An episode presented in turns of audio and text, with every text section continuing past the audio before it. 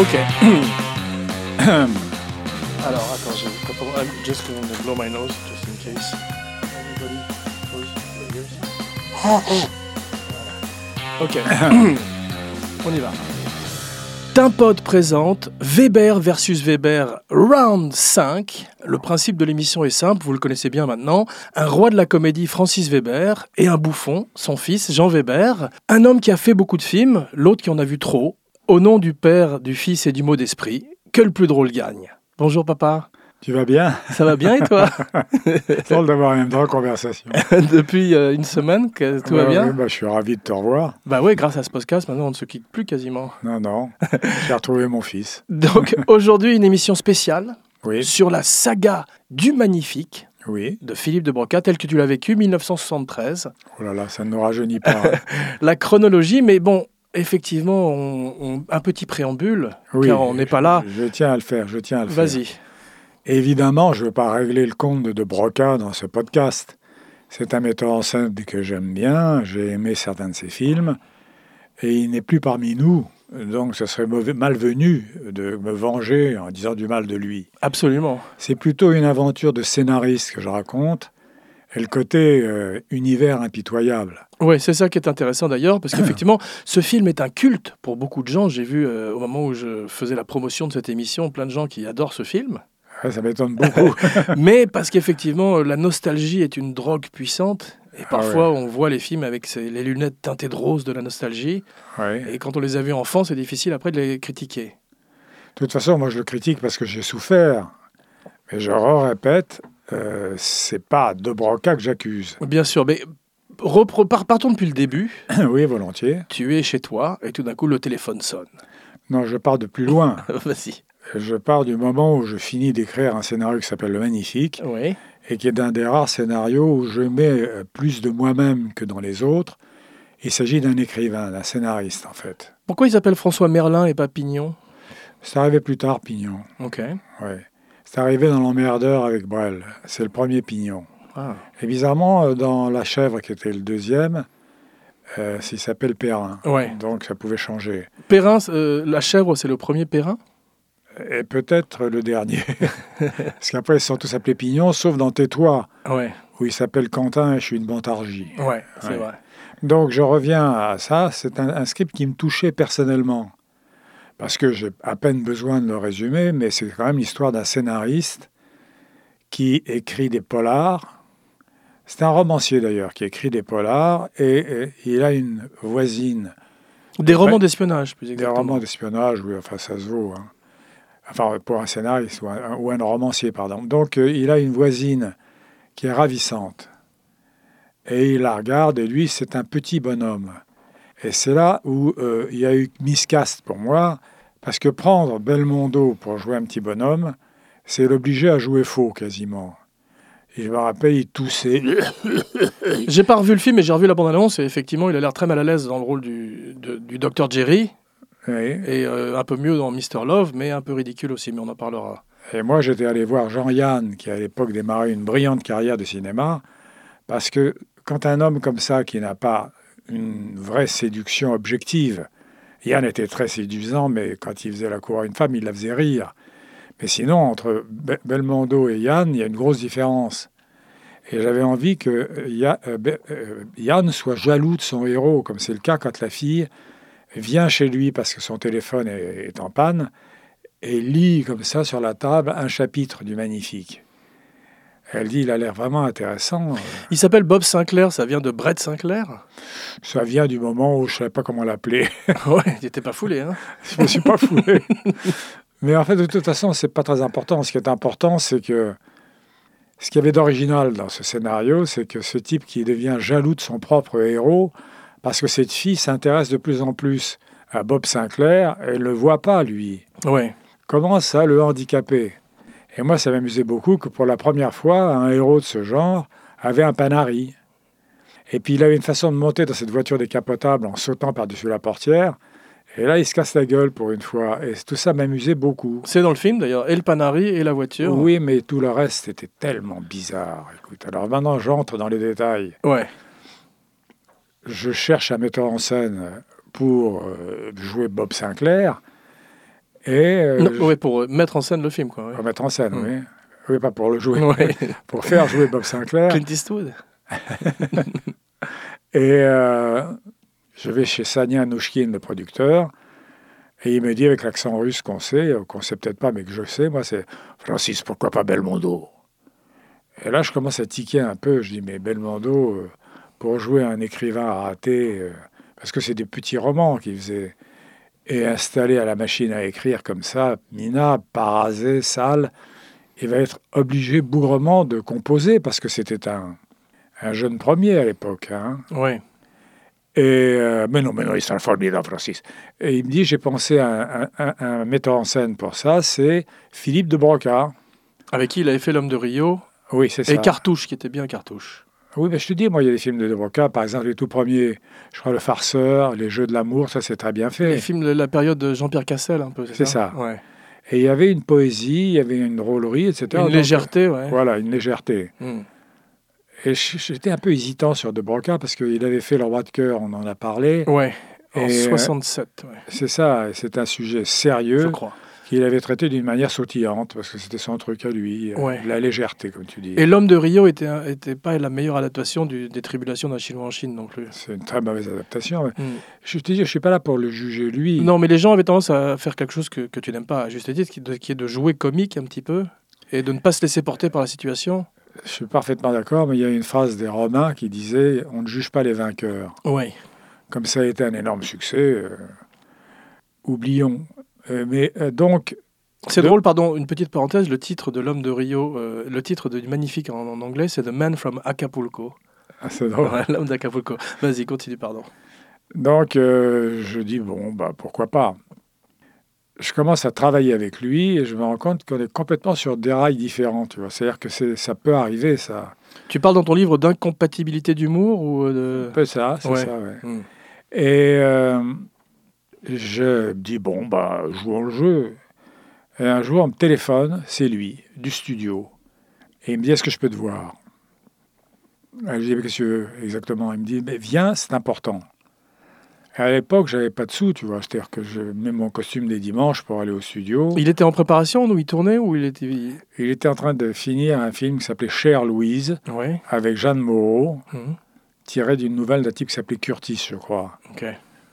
Et j'arrive au studio, mais il avait plu. Il ne pleut comme ça que sur les pauvres, tu vois. C'est-à-dire que j'étais trempé, mon costume avait rétréci, et j'arrive pour me dire qu'est-ce qu'il me veut. Et il me dit, euh, je fais pas ton film.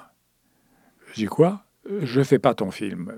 Et je dis pourquoi ben, En ce moment, je suis en train de tourner ce film donc avec Moreau, de finir ce film avec Moreau, et je découvre que je suis attiré par ce- ces, ces- ces sujets plus andante. Il dit andante, tu vois. Euh, Ça veut dire quoi, andante plus doux. Al dente comme les pâtes Je suis content d'avoir un linguiste pareil. Ah ouais, ouais, c'est- Mais euh, non, Linguine, c'est- pas linguiste. donc non, ça veut dire que que c'est quelque chose de plus doux, de plus tendre, de plus ceci, de plus cela. Et j'ai dit, mais pourquoi tu me fais venir pour dire ça Tu pouvais me dire ça au téléphone. Trempé, tu vois, moi. Hmm, Il répond, je voulais te parler l'œil dans l'œil. hmm. J'ai dit, J'aurais dû lui pocher l'œil, comme ça, ça aurait été l'œil tout court. Euh, En plus, tu savais comment mettre des coups de boule, puisque Depardieu l'apprend à Pierre Richard dans les, dans les Oui, mais compères. moi, je, quand j'ai adapté La cage aux folles, je savais pas très bien comment être gay, tu vois. tu t'es donc- rattrapé depuis. Ah, vas-y, Pourquoi je parle avec toi Ah, vas-y, On pardon. peut c'est- pas trouver quelqu'un faut d'autre pas me tendre une perche, vas-y. Donc, euh, je pars furieux et je me dis, il va falloir trouver un autre metteur en scène. Et tout à coup, Nouchkine, toujours le même, me téléphone. Parce que euh, le film de, de Broca à Cannes avec Jeanne Moreau, Cher Louise, avait été un atroce bide. Ouais. Il a fait deux entrées hein, et il était maintenant euh, sans travail. Et Nouchkine me dit, Francis, voilà, il veut bien refaire, il veut bien, il veut bien faire votre film. je dis, mais j'en veux pas, moi, je dis. Je veux pas de ce type. Alors écoutez, Francis, soyez raisonnable. Il me dit, arrêtez pas de me dire soyez raisonnable. Et venez maintenant au bureau, venez. Et j'arrive au bureau. On je- n'arrête pas de te faire venir, il pleuvait encore Non, là, ça Ah bon. allait, il faisait beau. et j'avais acheté un costume. Donc venez, et euh, j'arrive dans le bureau de Douchkine. Et il y avait son partenaire Danziger. Tout ça ne dit plus rien à la jeune génération. Et il y avait le fameux Bob Amon. qui Les m'a films tout- Ariane C'est pas Le ça film Fibaria. Ouais. Et il y avait le fameux Bob Hamon qui m'appelait Bonhomme. Bonjour Bonhomme. et donc les deux autres disaient c'est un commissionnaire de luxe. Parce qu'il était au cinquième étage, eux étaient au troisième. Et il descendait avec un sujet, il prenait 25%. il faisait rien d'autre. 1% par marche. Toujours est-il donc que je m'installe, il y avait deux brocards avec sa pauvre tête. Vous me direz, c'est difficile de dire ça. hein. Mm. Mais euh, il était là comme ça, un peu créatif. et je dis, moi, je ne veux pas travailler avec ce type-là. Les yeux dans les yeux. les yeux dans les yeux. je veux pas travailler avec ce type-là, c'est fini. Hmm. Il a refusé mon film, j'en veux pas. Ouais. C'est Ah, légitime, c'est Francis, normal. Francis, soyez raisonnable. Ça repartait comme ça. Et finalement, et j'ai fini par accepter. Je dis bon, mais euh, ça va pas être facile. Et puis j'attends. Et On m'appelle et on me dit euh, Euh, Philippe a peut-être quelque chose à vous dire. Ah non, non, ça suffit. Je veux pas qu'il me dise quoi que ce soit. Il était en train de donner mon script à euh, Boulanger, Daniel Boulanger, et à Rapneau pour qu'il le- pour qu'il le- il le tripote. Ouais, Ça ne m'était jamais arrivé en tant que scénariste. ouais. Et je peux te dire, moi, ce que j'ai lu sur IMDB, Oui. qui, est le- i- i- euh, qui est sur Internet, tu vois, il y a trois trivia simplement. Pour les films français, il y a très peu de trivia, contrairement aux films américains. Et ils disent qu'en fait, il- euh, De Broca t'avait demandé d'enrichir le personnage féminin Oui, et que tu avais refusé. oui. Et c'est pour ça qu'il était parti voir Rapno. Mais quand on voit le personnage féminin à l'arri- à l'arrivée, il n'est pas très enrichi à l'écran. Non, il est appauvri. il me fallait une fille naïve. Alors ils se sont dit, elle est trop naïve alors qu'elle était charmante. Et ils ont décidé d'en faire une intellectuelle, c'est Jacqueline Bisset, Ouais. qui fait une thèse. J'ai fait une thèse. Ah, Elle était pas Sur très les crédible. Elle personnages. fait penser euh, à ces James Bond girls qui sont tout d'un coup des, des scientifiques euh, nucléaires, tu sais. C'est ça, oui. Mm. C'est-à-dire que quand on les voit avec des lunettes et un chignon, on se dit, elle est belle, mais elle... et tout à coup, ils arrivent Mm. pour rencontrer. Ou James Ah, Ça, ça Bond. fait jamais illusion euh, d'en les dire une belle femme avec un chignon et des lunettes. C'est toujours. on- Non, elle, non. elle est, elle est belle avec un chignon et des lunettes aussi. Oui, c'est plus facile avec une femme très laide. Ils l'ont fait. Chignon. Ils ont essayé de le faire aussi avec Michelle Pfeiffer dans Catwoman, où elle jouait la version euh, nerd, tu vois, d'elle-même, et c'était pas très crédible. C'était toujours Michelle Pfeiffer. Ouais, mais il y a même dans Superman, quand il a ses lunettes, euh, Ah oui, ça c'est un autre problème. C'est que personne ne le, re- ne le reconnaît euh, juste avec des lunettes, ouais. c'est tout. oui. Ouais. et une cravate. Mais euh, donc, je suis fou de rage quand tripote mon scénario. Mais ils voulaient rewriter l'intégralité du scénario ou juste le personnage Mais féminin Fatalement, quand tu euh, rewrites le personnage féminin, tu Tout bouge, déséquilibres tout, le, tout, le- tout- tout le script. Bien sûr. Et je le lis et je suis fou de rage. Et moi, je connaissais pas Belmondo à l'époque. Donc tu les laisses quand même rewriter. Bah, je peux rien faire. Ouais, J'avais signé un contrat. ouais, ouais, ouais. Et c'est pour ça que je raconte cette histoire. C'est pour Mm. montrer aux scénaristes à quel point on est démunis, tu vois. Bien sûr. Je me rappelle une gale anecdote sur euh, un grand studio américain, Paramount ou un autre, et tu as euh, un type qui se gare sur une place handicapée. Et le vigile arrive et dit Mais vous êtes sur une place handicapée Il répond C'est pas grave, je suis scénariste. Mm. Donc c'est un peu ça ce qui m'est arrivé. J'étais scénariste, lui, tu dois fermer ta gueule. Et, euh, et c'est pour ça que je raconte ça. Je voudrais dire aux jeunes scénaristes euh, Ça va vous arriver fatalement, ne, ne- ne soyez pas créatifs, parce qu'un jour, bah, il se passera mieux, ça se passera mieux. Et je lis le scénario. Et je suis tellement horrifié que je demande à Guy Bedos, pour lequel j'avais écrit des, sk- des sketchs, de dîner avec, Bel- avec Belmondo. Bedos très gentiment organise le dîner. Ça va, toi, ça va, oui, ça va. C'est Belmondo qui arrive. C'était la première fois que tu l'as rencontré ou pas Oui. Hmm. Et je lui dis, enfin, écoute, c'est incroyable. Moi, j'écris euh, dans, ma- dans- dans mon script à moi que le type met des boules qui pour euh, pouvoir travailler, parce qu'il vit dans un, un- un appartement qui... C'est une expérience personnelle tu, mets- tu mettais des boules caisses pour écrire Euh, J'ai vécu avec des boules toute ma vie, parce que le Hmm. bruit pour un scénariste, c'est très dur. Tu les as encore là Là, en ce moment, ça me Tu permet de lis pas sur t'en- mes lèvres comme, ça me permet de pas t'entendre, surtout. comme l'ordinateur de 2010 de l'espace. Ah Oui, il faudrait que je mette aussi un masque pour dormir quand je te vois. bon, bon, toujours est-il que euh, je suis avec Belmondo en face de lui et il avait des boules caisses dans le, dans le scénario pour pouvoir écrire. Mais il les garde alors que la femme de ménage arrive avec son aspirateur et c'est elle qui le ramène. Monique Tarbès, je crois, non C'est possible. Ouais. Qui Ouais. est- et je crois que c'est et c'est elle qui faisait après. C'est tant mieux parce que je ferais pas ça tous les jours avec quand elle se jetait sur un bureau en le nettoyant avec son, en l'époustant avec son. Ah, Son c'est possible. tablier. Bah, je n'ai pas ta culture. Non mais je, je me demande si c'est pas la même dame. Mais ça vient pas justement du magnifique. Elle soit devenue une femme de ménage à l'écran à vie à la suite de ça. Ah, Je, bah, écoute, Peu importe, continue. ça fait partie des choses qui font rêver. Donc vas-y. Donc, euh, je lui dis, euh, si tu retires pas tes boules caisses, ça n'entend pas l'aspirateur, et tu peux pas revenir de cette plage où tout le monde tire sur toi. Là, il est le héros, Bob Sinclair, Mm. dans la pièce en, en face de la femme de chambre, la femme de ménage. Ah ouais, ouais, ouais, ouais, ouais, t'as raison. ils savaient- mais Ils s'en foutaient. Ils s'en foutaient parce que sa grande force, c'était la décontraction. Ouais, J'étais contracté, lui pas. ouais. Tu vois. Mm. Bref, on tourne le film de De Brocard. Culte ou pas, que ça ait plu aux gens, moi j'étais blessé, tu vois. Septième plus grosse recette de l'année, en 73. Oui, Donc il y a des gens qui ont, qui ont aimé. d'accord. Mm. Mais sans me jeter de fleurs, euh, j'ai quand même fait de temps en temps la première recette plus grosse de l'année. hein. Ouais.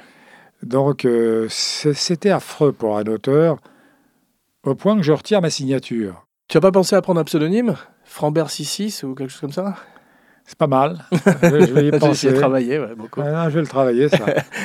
oui et non. Alors donc, je décide de retirer mon nom. Coup de fil de Nouchkid. Ouais. Francis, soyez raisonnable. Non, non, je veux pas signer. Ouais. Et mon nom est réapparu sur les, les- les génériques, surtout brusquement comme ça. tu sais.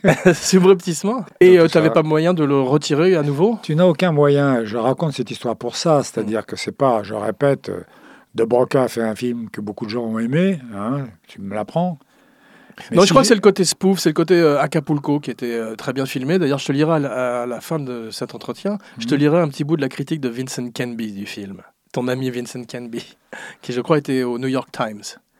Celui-là, j'aurais bien aimé lui parler. hein. Est-ce que c'est vrai que Sean Connery a été pressenti pour le rôle de Bob Sinclair à un moment Ça, je me rappelle pas, non. Avant, parce que je me rappelle quand j'étais petit, tu m'avais dit que Sean Connery avait été éventuellement intéressé pour euh, justement casser son image de James Bond, de faire un spoof, une parodie comme ça.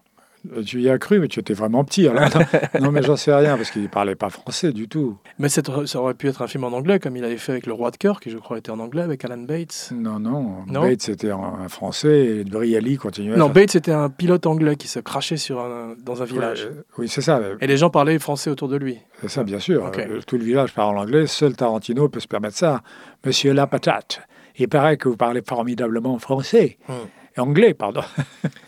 Mais euh, ouais, donc euh, y a- c'était juste Belmondo qui était. Dès le départ, c'était lui euh, qui avait. Voilà. Et euh, pourquoi je raconte cette histoire C'est parce que avoir d'abord un type qui accepte, je parle de De Broca, Ouais. ton scénario, qui le refuse, qui le réaccepte, qui le rewrite, et qui en fait un film qui n'est pas ton film, Ouais. ça m'a fait de la douleur, on dit-on. En- Et en plus, j'ai compris une chose. Quand je me suis mis, moi, à mettre en scène, tu vois, Hmm. eh ben, ça marchait très bien. Tu n'as C'est- jamais eu envie de refaire celui-là Non, refaire des films, euh, c'est pas utile. Oui, mais ça t'est arrivé, donc euh, t'aurais pu. t'aurais- L'idée aurait Non, pu. j'ai te- fait une suite au Grand Blond qui était Et mauvaise. t'as refait l'emmerdeur. Et je- ah oui, ça, je n'ai pas à m'en féliciter. hein. Ça a été un bide atroce. Ouais, bah, enfin, je, je veux dire, donc ça, ça- ça s'est fait dans ta carrière. c'est sûr. Ça s'est fait, mais ça s'appelle une erreur. Ce serait difficile parce qu'aujourd'hui, euh, qu'est-ce que tu peux parodier Ça va pas être les films de James Bond ni les Jason Bourne. Il faudrait le faire dans la réalité virtuelle, en fait, ou avec les jeux Mais vidéo. il n'y a, pas de- il y a pas de parodie dans ce que je fais. Non, mais dans euh, À part le, le magnifique, Magnifique, Je te parle du oui. magnifique, moi. Mais le magnifique, c'est simplement un héros qui est atteint dans sa chair. Enfin, et- et- Oui, mais il y avait- il y avait aussi quand même derrière une parodie de James Bond, pas très réussie par Dobroca, mieux réussie avec les OSS 117, je trouve, de Dujardin, ouais, et mieux réussie avec les Austin Powers, qui sont des, des parodies. oui. Et je me demande si justement, à part les, Austin- à part les euh, OSS 117 et peut-être la Cité de la Peur, si le spoof ou la parodie et le burlesque sont des gens véritablement français. Je suis pas sûr. Ouais. Je suis pas sûr. Les Américains le font très bien. Comme les frères Zucker, effectivement. Ah, ouais, ouais. Ça, c'est- ça- on- ça- ça existe un petit peu moins aujourd'hui, la parodie. euh, C'est plus, effectivement... euh, Je sais plus très bien ce qui existe en ce moment, moi, parce que bon, il y a des films comme Joker qui sont des films intéressants, très intéressants. On en a parlé. Mais euh, les vrais super-héros, c'est-à-dire ce que tu aimes toi, où tout à coup il y a euh, 18 clowns avec des, des- des maquillages outrés, qui envoient des coups de marteau de Thor, qui envoient des coups de... 18 clowns contre Thor, ça j'aimerais bien voir ça. Enfin, effectivement. 18 Ah, clowns qui sont les Ah, super-héros. tu parles des super-héros, tu parles des Avengers, ouais. On- on- oui, on les multiplie de plus en plus. Oui. Avec super-héros qui a d'étranges faiblesses, il y en a qui n'a qu'un arc, tu vois. C'est Hawkeye, il est pas très bien servi, effectivement. C'est Jeremy Renner, il, se- il est euh, à côté d'un dieu et d'un Hulk, et lui, il a juste un, un arc. Il faut un arc dans les scénarios. Hmm. Ça, c'est une phrase euh, que les non-professionnels peuvent pas comprendre, mais pour qu'un scénario monte du début à la fin, il faut ce que les Améri- Américains appellent un arc. C'est-à-dire que. D'ailleurs, il y a une, tra- une chose très intéressante qu'a dite, je crois, ça n'a pas d'importance d'ailleurs, mais c'est un type intelligent. Il a dit euh, c'est très difficile de finir un film parce que normalement, il faut accélérer, accélérer, accélérer du début à la fin et essayer d'arrêter une voiture au maximum de son accélération. C'est ce qui est le plus compliqué. Et là, il faut tout à coup arrêter brutalement le film au moment où il est à sa plus grande vitesse. Donc les fins réussies, c'est rare. Oui, c'est vrai, et on s'en rappelle. euh, et en général, les grands films ont des grandes fins aussi. Oui. Mm. Quoi qu'il y a un grand film qui est Les Valseuses, où la fin, c'est simplement la voiture qui a été plus ou moins bidouillée, qui va se... Ouais, mais c'est c'est ce qu'on appelle une fin ouverte et ambiguë et qui vaut mieux qu'une fin ratée. C'est vrai. Hmm. Les belles- une fin magnifique, c'est dans The Shining, quand on s'approche de cette photo et qu'on se rend compte que Nicholson est dans la photo Ah, et qui c'est fait magnifique, maintenant ouais. partie de l'Overlook pour C'est- euh, mais une femme l'éternité. magnifique, c'est personne n'est parfait. Ouais. Il voulait pas le garder d'ailleurs à l'époque, tu m'avais dit. Oui, c'est la secrétaire de Billy Wilder qui a éclaté de rire en tapant ça à la machine. Alors qu'il s'était donné rendez-vous, lui, je crois que c'est Diamond, qui a- c'est Brackett ou Diamond, je ne sais plus. Je crois que c'est Diamond, c'est certains les shows. Ils s'étaient rendez-vous le lendemain matin pour refaire une fin, pour trouver une fin. Ouais, mais ils, ils ont, ils ils avaient gardé la phrase pendant trois semaines ou je sais pas quoi. que- Ah non, non, non, non, non, ils ont compris au rire de la secrétaire. Oui, je sais, mais ils ils s'étaient promis pendant tout le tournage que cette réplique sauterait et qu'ils trouveraient mieux d'ici la fin du tournage. Et quand la secrétaire a, a éclaté de rire, c'est là qu'ils ont changé d'avis. C'est bien. Ouais. Non, ils ont compris, effectivement. Mais pour, pour revenir, je, vais- je peux te lire euh, l'extrait de la critique de Vincent Canby. S'il te plaît. Alors, Vince- Vincent Canby, qui est ton ennemi juré, ton némésis, n'aimait pas non plus énormément de Broca. Et il dit le talent, je, je traduis hein, de l'anglais, hein, parce que sinon on n'est pas sorti. Le talent de De Broca a commencé à fondre au milieu des années 60. Sa dernière comédie respectable était Le Roi de cœur, 1967, et c'était plutôt un peu mou. Le magnifique, The Man from Acapulco, est tellement mou qu'il vous balaye les chevilles comme un bain de pieds chaud. Ce n'est pas déplaisant, mais ce n'est pas grand-chose non plus. Il parle aussi de la dualité du rôle euh, de Belmondo. Il dit euh, qu'il a autant de verve et de style que l'inspiration de Monsieur de Broca le- lui permet. Et il dit à la fin, il y a beaucoup d'allers-retours peu brillants entre les problèmes de l'écrivain dans, le- dans un Paris pluvieux et les extraordinaires aventures de l'espion dans un Acapulco noyé de soleil. Et comme la destination locale est très belle, les scènes à Acapulco sont plutôt fun et plus intéressantes que celles à Paris. Voilà, il dit ça en gros si tu veux. Bah, tu sais ce qu'il a dit du jouet Non Ah ça c'est formidable, il a dit le plus mauvais film de l'histoire du cinéma. Et j'ai eu envie de lui écrire, puis mais c'est un excès d'honneur. Vous vous rendez compte le nombre de nanars, le nombre de navets qui ont été faits. C'est beau. Je suis en tête, Il y a The Room de Tommy Wiseau et le jouet. alors que le jouet a été fait une fois par mois. Et voilà encore un film que les gens aiment. Il a été refait par Richard Pryor et Jackie Gleason. Euh, mise en scène par Richard Donner. Richard Donner qui m'a dit We fucked up your movie. Et c'est pas ma faute. Et Ouais. on, a, on- on a foutu en l'air votre film. Et même Richard Pryor, que j'ai rencontré au studio, m'a dit pas Pardon, hein, excusez-nous. Ouais. Et c'était une scénariste qui s'appelait Carole Sobieski, rappelez-vous ce nom, qui a adapté donc le jouet. Et il faut pas prendre des scénaristes de drame pour faire des comédies. Ouais. Voilà. Ouais, c'est vrai, c'est- c'est effectivement le cas. ouais. Mais C'est formidable, le plus mauvais film de l'histoire du cinéma. J'avais oublié, pour revenir au Magnifique, j'avais oublié qu'il y avait Jean Lefebvre et Mario David aussi dans le Magnifique. Ouais. Tout est dit. Non, mais donc, euh, sinon, euh, il y a également, euh, ça a été un tournage idyllique. Tout le monde était ravi parce qu'en fait, De Broca fait un peu euh, ce que fait Adam Sandler maintenant sur Netflix, c'est-à-dire qu'il part en vacances avec ses films. C'est merveilleux. Le meilleur, c'était Chabrol. Chabrol, il, il repérait en fonction des grands restaurants. Ah Ouais. Et Terence Young était pas mal non plus sur les James Bond. Oui, mais bon, je te racontais ça sur Terence Young aussi. Euh, mais Chabrol, je, je disais, moi, qu'il était à mi-chemin entre Hitchcock et Goemio, le guide euh, touriste- touristique. Mais bon, il avait ses qualités aussi. Quant à Terence Young, c'est extraordinaire parce que j'ai un copain qui a été son assistant. Le film s'est passé sur un bateau, je ne sais pas lequel, mais il, il a été... Bon, je vous laisse travailler, les enfants. Il allait une petite bouteille de Dom Pérignon. Et puis au bout d'une heure où il se poivrait, il revenait sur le bateau, il prenait un petit peu d'eau dans un seau et jetait l'eau sur les voiles comme ça. hein. Et puis il repartait pour Dans sa avoir cabine. une petite goutte de Dom Pérignon. C'est fort. Il y a des gens qui se détendent en, en tournant, moi pas. Et justement, qu'est-ce que tu penses qu'on entend parfois des, des, tournages absolument dramatiques, cauchemardesques, et à l'arrivée, tu as un très beau film, et on entend parfois des tournages merveilleux, et il y a un film qui laisse un peu à désirer euh, à l'arrivée. Qu'est-ce que tu penses qu'il y a des règles Il n'y a pas de règles, en fait Il n'y a aucune règle. Ouais, c'est ce que je pense Il n'y a aucune aussi. règle, parce que les gens qui s'amusent sur un film peuvent aussi faire un film amusant. Ouais. Il n'y a pas de règle, voilà, il n'y a, a, a, que ça à dire. Belmondo a 40 ans à l'époque, il est très en forme. Hein. Il est superbe. Ouais. ouais. C'est un vrai héros quand il est dans, le, dans la partie euh, Bob Sinclair, mais il bouffonne, il, il est un petit peu grotesque.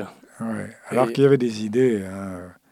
Il y avait des idées, parce que toute la partie de parodie, euh, quand il y a ce, ce camion, cette espèce de, d'engin de, des, des, autoroutes qui trace une ligne jaune, et tout à coup Bob Sinclair parle avec, euh, je sais pas, probablement avec Jacqueline Bisset, il se dégaine à toute vitesse un flingue et il tire sur le chauffeur de, de ce truc qui trace une ligne. Et tout à coup, le truc trace une ligne comme ça, sinueuse, parce que le chauffeur a été touché. C'est une belle idée, ouais. C'est des idées... euh, C'est facile, ça. Je te jure que ces idées visuelles Attends. sont faciles. Ouais. Qu'est-ce que tu penses, toi, des, des, films euh, où justement la réalité rejoint la fiction Parce qu'il y a des fois où c'est très réussi, comme La Rose Pourbe du Caire. Ouais. Et il y a d'autres fois où c'est très raté, comme Last Action Hero avec Schwarzenegger. Ouais. Tu aimes bien, toi, ces, ces, œuvres euh, un peu pirandéliennes de mise en abîme, comme ça Ah, mais comment trouves-tu ces mots-là Je fais des mots croisés aussi, j'y arrive pas. Non, euh, je pense que la rose pourpre du Caire, c'est merveilleux. Ouais. Merveilleux, parce qu'on te fait accepter des choses inacceptables, le type qui sort de l'écran. ouais, mais c'est effectivement une, euh, ce, ce, cette, euh, ce, clash entre la réalité et la fiction. Ah oui, là, ça passe très bien. Ouais. Ça passe très bien parce qu'il y a tout le talent de Woody Allen. hein. Ouais, bien sûr, ouais. Est-ce que tu veux nous dire autre chose sur le magnifique bah, C'est oublié, donc c'est pardonné. Hein. Ah ouais. Et puis c'est surtout, je te dis, les souffrances d'un scénariste. Parce que si le film est devenu culte, malgré Vincent Canby, euh, bah, pourquoi ne pas l'accepter, si tu veux Euh, Ouais, voilà. je crois que les, tous les passages à la télévision, et puis ce côté un peu festif qu'a le film en général, ouais. fait que les gens qui l'ont vu dans l'enfance euh, en gardent un souvenir comme une espèce de, de couverture chaude qu'ils retrouvent, tu vois oh, c'est joli, mais, oui. mais, tu es dans une forme inouïe, écoute. Tu devrais écrire de la poésie. Ta gueule. Comment tu parles à ton père Weber versus Weber. Est-ce qu'on peut faire une spéciale script docteur dans ah quelques oui, volontiers, semaines volontiers, Parce oui. que j'aimerais bien beaucoup, beaucoup parler des films sur lesquels tu as travaillé sans être cité. Ah oui. Et euh, c'est intéressant euh, comme partie également du métier de scénariste qui est le script. Très, très, très j'en ai fait quelques-uns. Hein. Ouais. On dit docteur de scénario en français on dit faire une situation, faire une consultation. Ah d'accord. Et toi, tu en as fait plusieurs, effectivement, donc ce sera l'objet peut-être de la prochaine ouais. émission, à moins que nous ne regardions The Irishman. Ouais, Ah, ça m'intéresse. Qui sort 3 heures, euh... 3h49, rendez-vous dans deux ans, qui sort demain sur Netflix, je crois. Ah Ouais, donc on peut, euh, on pourra le voir. Moi, j'ai très envie de le voir, en tout cas. Ouais, ouais, ouais donc... Ah. Mais je suis pas sûr en salle. C'est quand même 4 heures, c'est une prise d'otage. C'est difficile, ouais, si tu, il faut prévoir toute tout un après-midi, effectivement. Ouais. Oui, et puis un thermos. Euh... Bien, papa. Ainsi oui. s'achève le magnifique. Ah oui, enfin, de toute façon, on ne l'a pas achevé. et a, euh, moi, j'aime c'est un film, j'aimerais bien en voir le remake un jour du magnifique, quand même. Mais il faudrait trouver, effectivement, quelle est, quelle est la partie fantaisie du film. De toute façon, c'est difficile à faire, parce que c'est plus un film sur le littéraire du magnifique que sur le spectaculaire du magnifique, tu vois. Le littéraire étant toute la partie romancier. Et c'est difficile à faire, c'est la partie la moins spectaculaire, en fait. C'est-à-dire qu'on raconte l'imagination d'un auteur et on la montre. Mmh. Mais là, si tu en fais un programmeur de jeux vidéo et qu'il bascule dans l'univers du jeu vidéo, c'est différent tout d'un coup. Ça, je connais mal. Mmh. Je, je, on va jouer pour la prochaine. Volontiers. on va jouer à Red Dead Redemption 2. Écoute, de toute façon... Euh... Je te répète, il m'est arrivé d'autres histoires, Dieu merci. Ouais. Eh ben écoute, c'est toutes ces autres histoires dont on va parler dans des prochaines émissions. Ben volontiers. Merci encore euh, pour ce voyage en ta compagnie. Oui. Je n'oublierai puis... jamais que tu m'as dit ta gueule en direct. Je vais me faire gifler après l'émission. il y a euh, une chose aussi, c'est que c'est pas la première fois que je suis malheureux sur un tournage, bien sûr. Ouais. Par exemple, il y a ben, le film que j'ai fait pour Matthew Broderick qui s'appelait euh, Art and a Limb. Quel était le, le titre français Il n'est pas sorti en France, finalement, ouais. il est mauvais. Heureusement, ouais. parce que pourquoi c'est mauvais C'est parce que j'avais pas la confiance de Broderick du tout. Ouais, ça s'est mal passé avec lui sur le plateau. Mais très mal. D'ailleurs, on m'avait dit, euh, quand j'ai commencé le tournage, c'est la maquilleuse qui m'a dit euh, Oh là là, vous tournez avec Mathieu Broderick. Oh là là. Je dis Pourquoi Elle dit Parce qu'il est atroce. Et il était sur The Life is Too Short List. Explique ce que c'est. Ouais, c'est une liste qui, soi-disant, tourne à Hollywood sur les gens qui sont les plus insupportables avec lesquels tourner, Ouais. et dont font partie, soi-disant, Dustin Hoffman, Bruce Willis et plein de gens comme ça, Warren qui sont des... Beatty. Warren Beatty, qui sont des enfers sur un plateau. Oui, ceux-là, ceux-là, ils sont déjà un petit peu. Matthew Broderick a une histoire tragique parce qu'il était en Irlande en vacances et il a tué une mère et sa fille en drunk driving, en accident de la route sous. Et il a réussi à, en payant les juges à s'en tirer, mais c'était peu de temps avant de faire ton film, donc il avait porté une espèce de d'ombre terrible au-dessus de lui, ce type-là. Mais je comprends pas d'ailleurs euh, comment il a pu s'en sortir dans ces cas-là. Probablement avec beaucoup d'argent, mais c'est dans, euh, c'est sur le net. C'est sûr, alors. Ouais, bien sûr, tu peux aller voir. Alors en voilà un, donc qui était très compliqué à tourner. Et en plus, c'est une erreur que j'ai faite, c'est que j'ai tourné pour la première fois, et je pense la dernière, un scénario qui n'était pas de moi. Ouais, Et je me suis fait avoir par le patron, je crois que c'est Universal, si je me souviens bien, qui s'appelait Tom Pollock. Le grand patron d'un studio me reçoit, tu vois. ouais, Et moi, j'étais totalement ébloui, alors que c'est des gens qui. euh, c'est les chaises musicales, ils peuvent disparaître du jour au lendemain. hein. ouais. Et j'avais lu le truc, là, qui s'appelait à l'époque Welcome to Buzzsaw. Et il me dit il y a un, un seul homme au monde qui peut le réussir, c'est vous. Je ne pouvais pas sortir du bureau tellement ma tête avait enflé. Parce que c'est le roi s'adressant à quelqu'un, tu vois. Bon, lui a sauté, moi aussi. en voilà un deuxième. Et puis, euh, j'ai eu des acteurs désagréables, tu vois. ouais. Pas beaucoup. Qui, par exemple Euh, Il y a... Mais c'est souvent dans les seconds rôles, bizarrement, tu vois. Ouais. Et il y en a un euh, qui ne savait pas son rôle. Ah ouais. Et à ce moment-là, comme toi, tu as le temps qui presse et que tu dois, euh, tu dois lui faire apprendre Sur le plateau, hein. sur le plateau. J'ai eu un peu ça avec Guillaume Depardieu sur le pharmacien. Ah Ouais, hein. mais Guillaume Depardieu, c'est un carapare aussi. hein. Mais c'est une histoire, c'est triste, hein, un acteur qui ne sait pas. Il y a aussi euh, des, des erreurs de casting, c'est-à-dire que quand j'étais au Mexique sur la chèvre, on m'a choisi à la fin une espèce de religieuse qui était censée indiquer à Depardieu où se trouvait Pierre Richard après le combat, où Pierre Richard se cogne la tête contre un arbre. Ouais. Elle était incapable de dire deux mots. Ah ouais. Ah mais c'est atroce.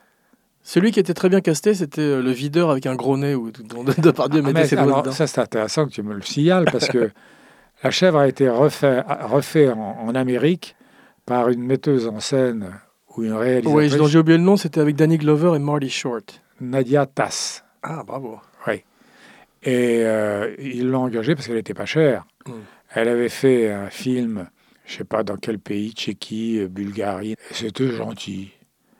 Et il- il- elle a fait un film lamentable, entre autres, pour arriver à trouver un, un nez suffisamment gros pour que Depardieu mette ses gros doigts dans ses narines, tu vois. Ouais. J'ai fait un casting de nez, mais je, je crois l'avoir déjà dit. ouais, je l'ai entendu, mais c'est drôle, un casting de nez, Le effectivement. casting de nez, c'est-à-dire que j'ai eu Mm. tous les gros nez du Mexique qui sont arrivés dans mon bureau, et le nez entrait d'abord et le type suivait ensuite. et euh, elle a pris un mec avec un nez normal. Mm. C'est complètement absurde. Parce que le pauvre, euh, c'est Danny Glover. oui, Le pauvre Ouais. Danny Glover avait un mal fou à mettre ses doigts dans le nez du mec. On aurait dit moi en train d'essayer de brancher un rasoir électrique, tu vois. Mais euh, tout ça, c'est des, des aléas du tournage. Un autre aléa sur la chèvre, à un moment donné, euh, Depardieu prend une fille, parce qu'il est désespéré par euh, Pierre Richard, il prend une fille euh, pour euh, l'amener dans son lit. Et j'avais demandé, il me faut une fille qui puisse montrer ses seins. Parce que ce qui me paraît, c'est pas parce que j'ai envie de voir les seins d'une fille. Hein Non, non, je te le jure. Mais simplement parce que j'aime pas les filles qui ont un drap euh, jusqu'au cou, comme Mm. ça, alors qu'elles sont en train d'être supposées euh, en- de- en train de faire l'amour, tu vois. Et euh, on m'amène une fille. Euh, la fille arrive avec une tête de, de- de vierge effarouchée et d'énormes seins. Et je dis, bon, euh, a- allongez-vous euh, et euh, dénudez ce que vous pouvez. hein, parce que je sentais qu'elle elle avait les larmes aux yeux quasiment.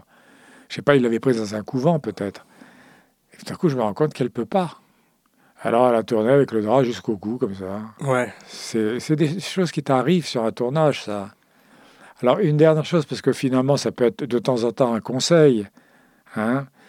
Quand un un accessoiriste vient vous voir en disant La voiture, bleue ou rouge Vous en foutez, vous. Vous dites bleu, avec un énorme aplomb. Pourquoi Parce que qu'est-ce que ça peut faire En particulier dans une comédie, mais c'est vrai que quand des gens travaillent euh, les, les tons, la lu- le- le- les couleurs, les- la palette de couleurs d'un film, c'est plus sur les drames en général. Oui, Ah mais attends, je vais te dire, euh, la palette de couleurs, effectivement, c'est dans la comédie, on Voilà. essaye. Parce que j'avais un formidable chef opérateur, Luciano Tovoli, Ouais. qui avait été l'opérateur de Lozé, qui avait été l'opérateur de- D'Antonioni, d'Antonioni aussi. sur Donc, il me notamment fait- Profession Reporter, magnifique. magnifique. Et il me faisait des lumières superbes. Mais euh, non, il y a un truc d'accessoires. J'a- J'adore les accessoires, ils sont des gens timides. Et quand j'ai fait le remake des Fugitifs en américain, à un moment donné dans le français que les gens connaissent, tu, vous aviez, tu avais Pierre, je t'ai attendu que je te vous vois, tu avais Pierre Richard qui se cognait la tête contre un, un, un réverbère, tu vois, et, et parce qu'il il voyait deux flics Hum. arrivé vers lui et que le, le- le dur des deux, c'est-à-dire Depardieu, lui a dit Tu regardes jamais personne en face quand tu marches. On te reconnaît quand tu les regardes, sinon ils ne te Mm. regardent pas. Et ça m'avait dit ça. J'avais fait une consultation de Spadjari, le type qui avait fait un des hold-up les plus spectaculaires, tu te rappelles Oui.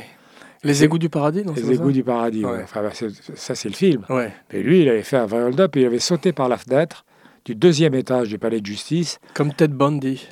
Oui, je me rappelle. Hum. Et il a, fait- il a atterri sur le toit d'une voiture assez fragile, comme une dauphine. ou- Il a rebondi, il a fait un roulé-boulé, puis c'est un athlète étonnant. hein. Et tu l'avais rencontré euh, Oui, par la- par- à travers le rédacteur en chef de Paris Match. Ouais. Parce qu'il était interdit en, en France, il pouvait se faire arrêter d'un moment à l'autre. Ouais. Quelle est la part de journalisme euh, d'un scénariste Eh ben, euh, plus tu te documentes, mieux c'est. Ouais. Donc euh, souvent, tu as rencontré des gens. euh, C'est-à-dire que là où je suis le plus décom- documenté, c'était sur coup de tête. Ouais. Le téléphone rose aussi, curieusement, avec les putes, non Tu me poursuis. Mais je vais quand même dire ça en deux mots, c'est qu'on a tiré au sort. Avec Molinaro, qui était le metteur en scène, moi j'étais que le scénariste. C'est le mot, ouais. c'est toi, c'est- c'est pas moi, c'est toi. Mais moi je Alors, Ah, vas-y, tends des continue. perches. Continue. Toujours est-il que euh, il a perdu. C'est-à-dire que lui c'est- devait s'occuper de la partie usine de l'affaire, Ouais. et moi je devais occuper euh, de la prostituée. ça m'a tenu éveillé longtemps. Non, en fait, c'est pas vrai, parce que c'était une, une des reines de Paris, et je l'ai invitée avec sa fille Hmm. qui avait l'âge de mon, de mon petit garçon, le, le ton frère cadet. Oui. On allait en vacances au Baléares, tu vois, et je l'ai invitée. Elle est arrivée, c'était une fille adorable. Puis euh, Gilles, le plus petit, qui avait 4 ans, était assis à côté d'elle, comme ça, la petite fille. Et elle, je sortais avec elle et on bavardait. Je sortais sur la plage. Mais la tête des Espagnols qui la voyaient passer, au Baléares, elle tournait huit fois autour de leur cou, comme ça. Mm. Elle était alors hallucinante de beauté, tu vois. Ouais. Et euh, elle m'a raconté des histoires, effectivement, ça m'a vraiment... euh, c'est extraordinaire, les aventures qui arrivaient à ces filles. Extraordinaire. Je peux en raconter une. Oui, bien sûr. Le chat d'Iran a expérimenté toutes ces filles qui étaient chez une dame qui s'appelait Madame Claude, Ouais. qui était très connue à l'époque. Et il les faisait venir, donc, en Iran, et voilà ce qu'elle m'a raconté. Elle arrive à l'aéroport, et il y a une voiture militaire avec un colonel qui l'attend. On la charge dans la voiture, on l'amène dans le plus bel hôtel de Téhéran. Et euh, le, le- le- le colonel ou le général en question, c'est des gens très haut placés, dit Nous avons un cadeau pour vous. Et il lui donne un coq en argent avec euh, un œil en rubis, comme ça, et un superbe tapis, parce que là-bas, ils connaissent bien le problème. Elle se retrouve avec ça, qui partirait par- avec la valise diplomatique. Et il dit Demain, vous avez rendez-vous avec le chat à 2h22. Mais c'était vraiment précis, il y avait un horaire de chef d'État. Elle s'habille pour aller à ce rendez-vous et elle met une. ch- Je me rappelle de ça, alors en mot à mot. Elle met un chemisier qu'elle avait acheté je ne sais où, transparent. Et c'était très beau à voir, tu vois. Elle arrive le chef du protocole qui la regarde et ah non, vous pouvez pas mettre ça. Il dit Ouais, le chat va être choqué. Alors moi j'étais un peu surpris, ce type qui fait venir une fille pour des raisons qu'on sait. Choqué, alors elle est obligée de mettre un soutien-gorge. Elle arrive là-bas et il y avait un tir d'élite par arbre.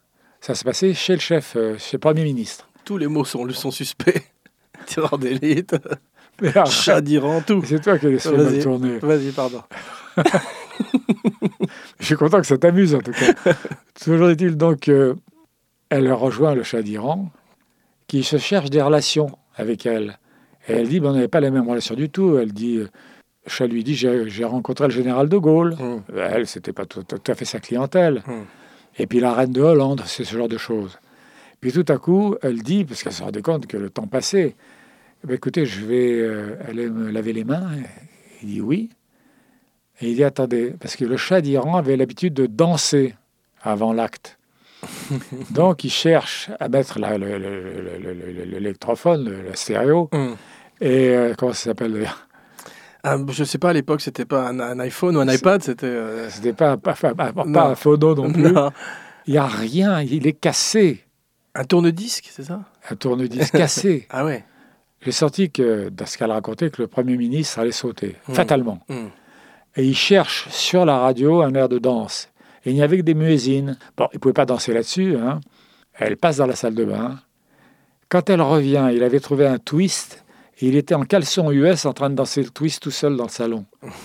et quand tu vois le visage du chat qui était sur tous les journaux, etc., et que tu vois ce type. ah, c est, c est, Mais c'est pas des belles histoires. C'est Docteur Folamour, ouais, c'est digne d'une satire magnifique. Ah, ouais, ouais, ben voilà la fille que j'ai interviewée, et c'était passionnant. Ah ouais, pendant que Moïnaro interviewait des, des ouvriers, des ouvriers à l'usine. Ouais.